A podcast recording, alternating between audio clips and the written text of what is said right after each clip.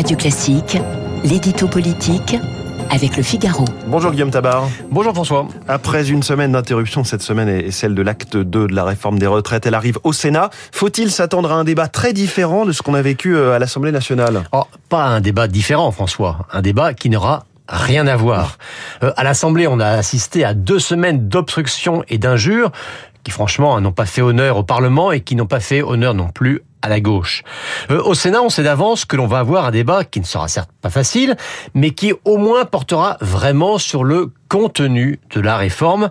Alors cela tient déjà à la nature de la haute assemblée, ce n'est pas pour rien qu'on les appelle parfois les sages, mais cela tient aussi au choix de la gauche sénatoriale euh, qui a décidé de ne pas se comporter comme la gauche de l'assemblée.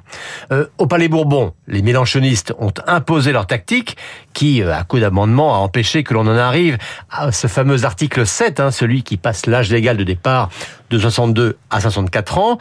Euh, au Palais du Luxembourg, pas de NUPES et surtout pas de LFI.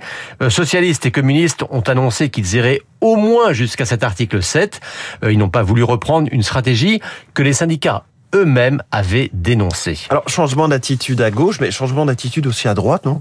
Oui, et là encore, changement radical.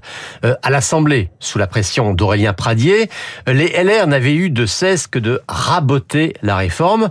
Au Sénat, sous la conduite de Bruno Retailleau, LR va s'efforcer à l'inverse de muscler la réforme. Euh, pour te dire, on avait perdu la droite. On pouvait même se demander si elle ne s'était pas perdue.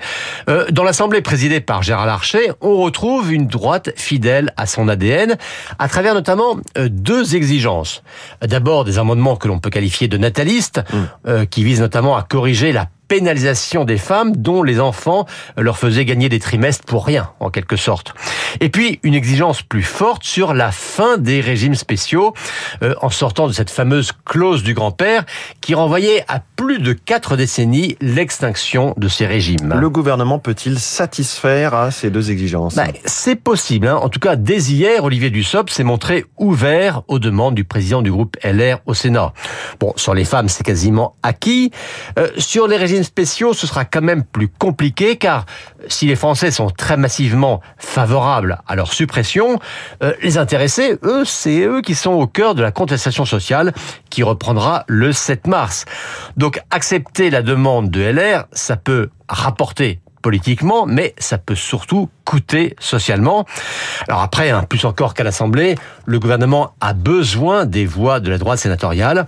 Et l'ironie, c'est que les concessions faites à LR au Sénat eh bien, pourraient bien compenser sur le plan budgétaire les concessions faites à LR à l'Assemblée. Et ensuite, on verra l'aller-retour d'une chambre à l'autre. Merci beaucoup. C'était l'édito politique de Guillaume Tabar. Chaque matin sur Radio Classique à 7h10. Il est 8h15.